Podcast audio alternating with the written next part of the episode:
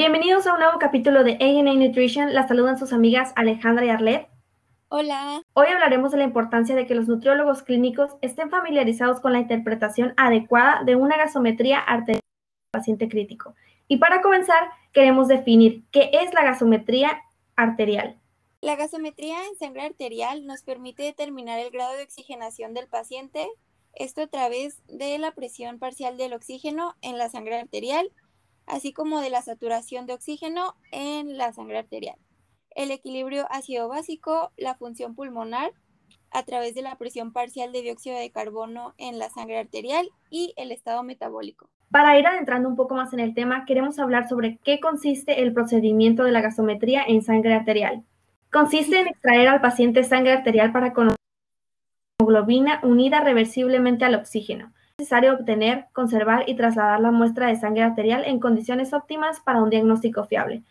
Es necesario considerar también que este estudio debe realizarse de manera sistematizada, pues permite establecer rápidamente el diagnóstico y dirigir el tratamiento.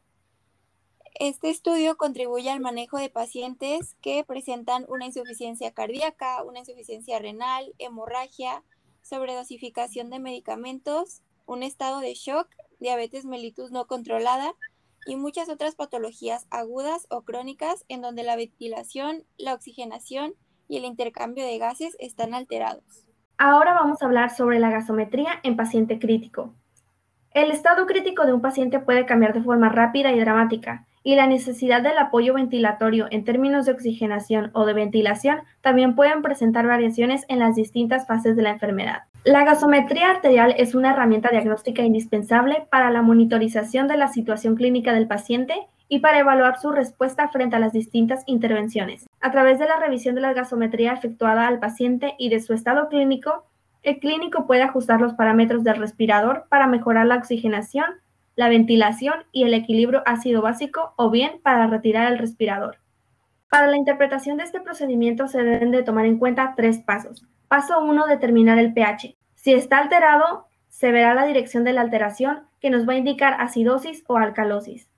En caso de que el pH sea normal, se irá al paso 2, que es determinar la presión parcial de dióxido de carbono, y en caso de que está alterada, se verá la dirección de la alteración y esto nos indicará acidosis o alcalosis respiratoria. Y en caso de que este valor sea normal, iremos al paso 3, que será determinar la base o el exceso base, y si este está alterado, veremos la dirección de la alteración para indicar si hay acidosis o alcalosis metabólica. Esto también nos será de utilidad para determinar si un trastorno respiratorio es agudo o crónico. Ya que tenemos esto en cuenta, podemos pasar a hablar de la utilidad de este estudio en la nutrición.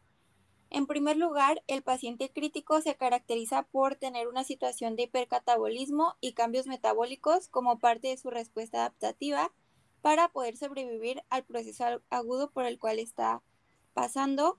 El soporte nutricional es primordial para prevenir la desnutrición asociada a la enfermedad y la pérdida de masa muscular.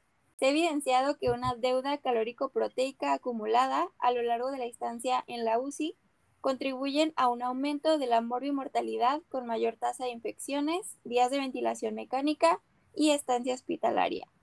No obstante, las alteraciones del equilibrio ácido-base son muy frecuentes en los pacientes que requieren soporte nutricional, especialmente en aquellos que se encuentran en unidades de cuidados intensivos por lo cual la comprensión de los principios básicos, el equilibrio ácido-base, junto con la capacidad de reconocer las causas comunes de los diversos trastornos, permiten que el nutriólogo clínico pueda entregar un soporte nutricional especializado en aquellos pacientes.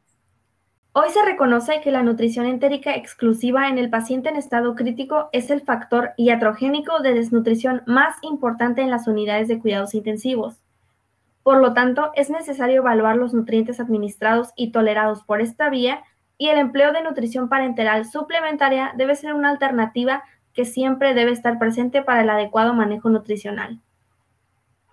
La administración de la nutrición parenteral total por periodos de tiempo prolongados pueden generar complicaciones metabólicas, incluyendo la hiperglucemia, deficiencia de macros y micronutrimentos, síndrome de realimentación, alteraciones en los niveles de electrolitos séricos y principalmente alteraciones ácido-base como acidosis metabólica.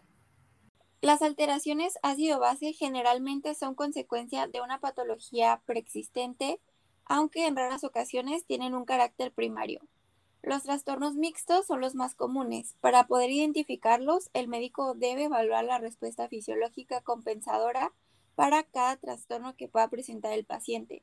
Si los valores se encuentran fuera del rango esperado, se traduce como un trastorno mixto o agregado.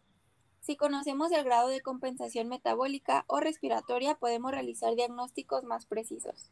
Y debido a esto, debemos de tomar en cuenta que la infusión de nutrición parenteral puede causar acidosis metabólica de razonamiento multifuncional, que debe ser reconocido y tratado de forma temprana, tratando de prevenir complicaciones adicionales, por lo cual resulta indispensable un constante monitoreo del paciente crítico. La gasometría arterial funge entonces como una herramienta clave para el soporte nutricional establecido por un nutriólogo clínico.